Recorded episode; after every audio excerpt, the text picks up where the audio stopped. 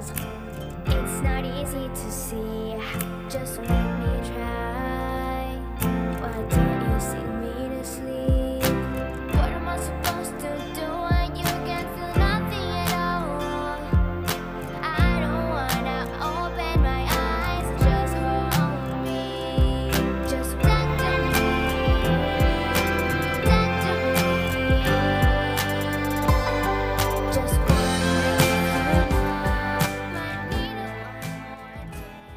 Hola, hola, ¿cómo están todos? Sean bienvenidas y bienvenidos a este nuevo episodio de este podcast. Hola Rodrigo, yo soy Rodrigo Rojas. Estábamos escuchando I Don't Want to Say Goodbye, No Quiero Decir Adiós, de Katy Summer. Hoy día tenemos un capítulo bien interesante que les va a gustar. Ojalá les guste, a mí me encantó poder un poco investigar sobre este tema que creo que no se habla mucho y yo lo quiero compartir porque mm, estoy leyendo un libro que se llama Bullying. Entonces, eh, quiero aportar un poco sobre este tema en este podcast. Eh, vamos a compartir la historia de Katy Summer de la fundación eh, fsummer.org. Compartimos entonces.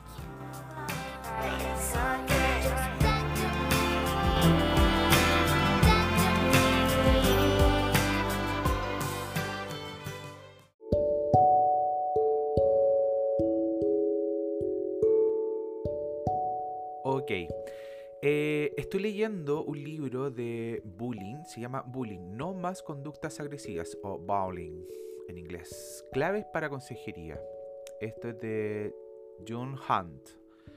Eh, es un libro pequeño, es un libro de bolsillo, pero muy interesante eh, para leer. Es súper corto también y, lo que- y hay una parte fundamental que yo no, yo no lo sabía sobre los diferentes tipos de bullying. Entonces eso es lo que vamos a ver hoy día, lo compartimos. Dice, ¿cuáles son los diferentes tipos de bullying? A, mm, Victoria le sobrepasan el número y se siente abrumada. Está rodeada de personas que muestran conductas agresivas y están determinadas a llevarlas hasta el extremo. El 14 de enero del 2010 está en la biblioteca de la escuela cuando sucede un incidente profundamente alarmante. Sean uno de sus primeros amigos y uno de los chicos con los que salió está con quienes la atormentan. Lanzan obscenidades en su dirección y después las escriben en la hoja de registro de entrada de la biblioteca. Una vez esperanzada, ahora sin esperanza, Vale envía un mensaje de texto. No puedo soportar más.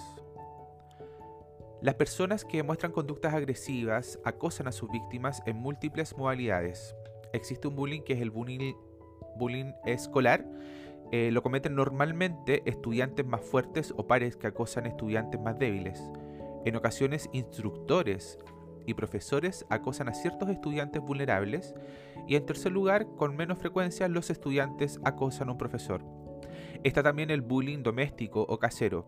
Lo cometen normalmente esposos que acosan a sus esposas, esposas que acosan a sus esposos, padres, madres o hermanos mayores que acosan a un niño menor. También existe el ciberbullying.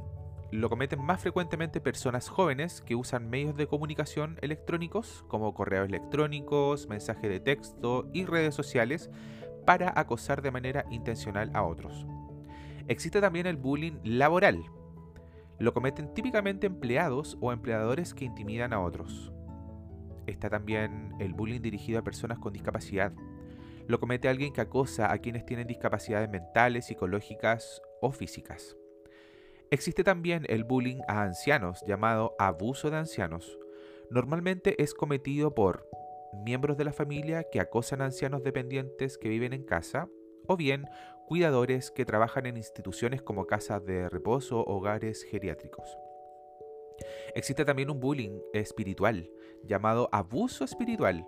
Lo cometen líderes religiosos que hacen un uso inadecuado de su cargo para acosar a las personas que están bajo su autoridad. Quiero compartir algunos datos muy interesantes que encontré en la red sobre el bullying en Chile. Dice, entre 2020 y 2022 se registraron 5.934 casos graves de bullying en Chile.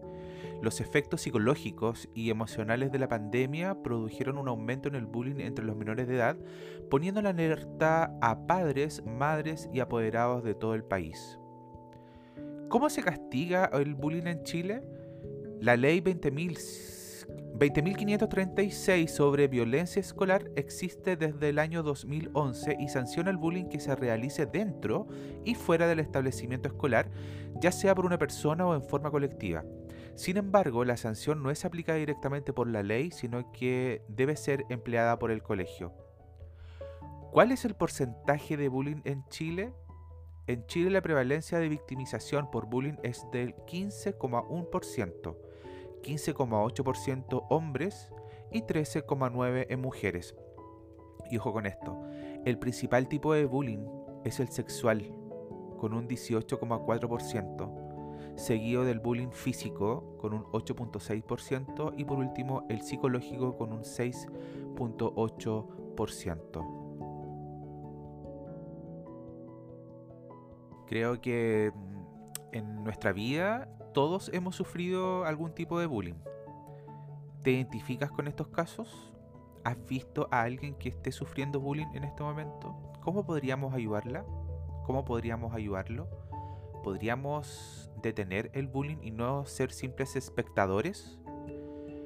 hoy, ante redes sociales, eh, existe la famosa FUNA y ahí podemos ver eh, grandes ejemplos de cómo la gente se ríe de otros. Se ríe de otros por su condición sexual, se ríen de otros por su forma de vestir, por su físico, etcétera. Y estamos hablando no solamente de bullying escolar, sino que estamos hablando de bullying ya en personas adultas. ¿Cómo parar esto en la sociedad? ¿Crees que de alguna manera el amor hacia las personas, hacia uno mismo, podría ser una gran defensa? Vencer el odio del bullying que, que se refleja a través del bullying se puede vencer a través del amor el amor hacia uno mismo, de poder estar seguro de quién es, de lo que siente, hacia dónde camina o hacia dónde va en la vida, creo que es un factor súper importante a considerar para tener que vencer ya este tipo de burlas que estamos en el 2022. Entonces como que mm, de alguna manera hay, que hacerlo sentir en esta sociedad que tanto amor falta. Quiero compartir con ustedes eh, un caso que remeció a Chile sobre sobre ciberbullying es el caso de Katy Summer. Ella, les cuento una breve historia de ella, nació el 4 de octubre del 2001. A sus 5 años entró a la academia de Alicia Puccio, quien generosamente la recibió. Con Katy se abría la posibilidad de recibir niñas más pequeñas. Hasta ese día era solo desde 7 años en adelante. Fue en esta academia donde destacó desde temprano, obteniendo el premio a mayor proyección musical, mejor intérprete y premio Alicia Puccio por su manejo escénico, capacidad de canto y manejo de la voz. Con 10 años entró a la Escuela Moderna de Música para perfeccionar su canto y en paralelo tomaba lecciones de baile en la Academia de Ángel Torres. Con menos de 12 años tomó el nombre artístico de Katy Summer, el cual usaba para firmar todo, hasta sus pruebas y trabajos de colegio. Katy era una alumna destacada y reconocida por su excelente rendimiento en matemáticas, lenguaje y canto.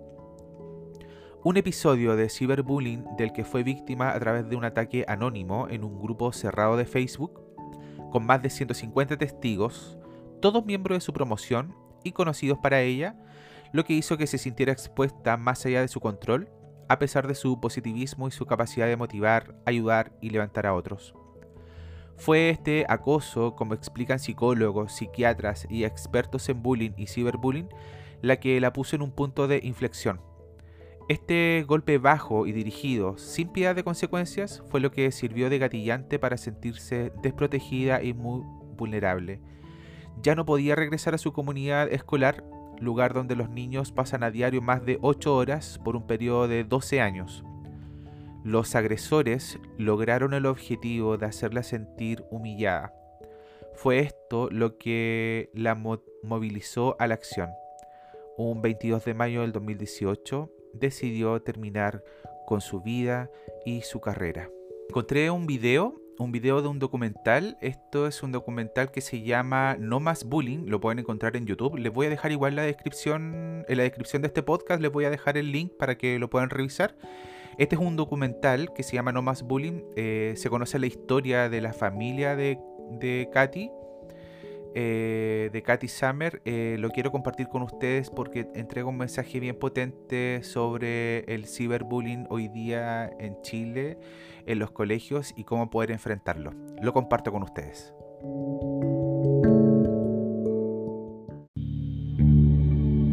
Los Pachecos Zamorano han aprendido lo que nadie quiere aprender. A vivir sin su hija. Todos eh, hemos vivido el acoso de alguna u otra forma, pero de alguna forma el caso de Katy lo, lo, lo puso algo, nos hizo ver que esto es inaceptable y que tenemos que dejar de normalizarlo. Y, y no que Katy sea una heroína y como una víctima. Katy tomó una decisión que no debería haber tomado. Ella debió haber buscado ayuda. El suicidio no es la solución a ningún problema. Eh, ella ahí se equivocó. Eso sí, yo no. Hasta que el día que la vea, lo primero que le voy a decir, eso no lo debiste haber hecho. Debiste habernos buscado nosotros, debiste haber buscado un adulto. Y un poco el mensaje que nosotros damos en las charlas es: tenemos que hablar de esto para que también nuestros mismos hijos sepan que de esto también ellos pueden hablar.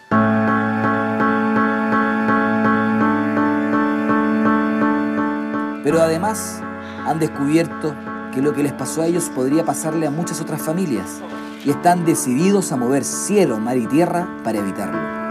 Es mucho, mucho más masivo de lo que nosotros pensamos. Nos escriben de todas partes. Nos escriben de todo Chile. Y todos nos escriben diciendo, en mi zona es la peor. Con el paso del tiempo, Leli y Emanuel se han ido sobreponiendo a su pena. Ese hoyo que ardía, que describían al comienzo de esta historia, sigue estando presente, pero han ido encauzando ese dolor en un propósito, evitar que muertes como la de Katy sigan ocurriendo. Y su mensaje se ha masificado. Y hoy un gran aplauso para los grandes gestores de esto, los que van a cambiar esto y van a hacer a nuestros niños más felices. La Fundación Summer. Lili y Manuel. Pero nosotros no podemos partir sin antes compartir con ustedes quién era Katy. Nosotros siempre la, preparamos para un escenario real, pero nunca la preparamos para un escenario virtual. Y ahí nos equivocamos. Muchos padres tampoco hemos sabido cómo ayudar y acompañar a nuestros hijos. Y además hemos visto que el ciberbullying más el acoso escolar multiplica en 11 veces la ideación suicida. Y de eso tenemos que empezar a hablar. Tenemos que dejar de tenerle miedo a hablar de suicidio con nuestro hijo, con nuestra familia. Y hoy en día el llamado que nosotros queremos hacer es lo que dice ahí atrás de Albert Einstein. El mundo es un lugar peligroso, no por aquellos que hacen mal, sino por aquellos que miran y no hacen nada. Y nosotros les queremos invitar a que hoy día dejemos de mirar y dejemos de hacer nada. Empoderar a los testigos es una forma. Necesito que empiecen a hacer cosas. Cuando vean agresión, repórtenla. Y si hoy día hay aquí uno que diga, yo quiero ser testigo salvador, valió la pena. ¿Y ustedes qué dicen?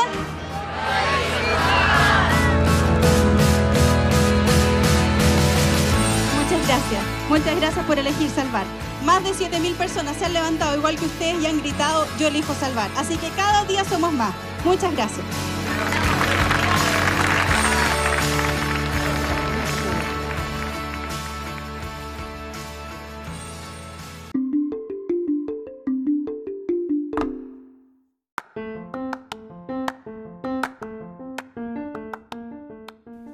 Listo, ¿le gustó el capítulo de hoy? A mí me encantó, me encantó poder un poco investigar sobre más sobre el, el bullying, el ciberbullying, el bullying escolar, lo que está pasando hoy día en Chile.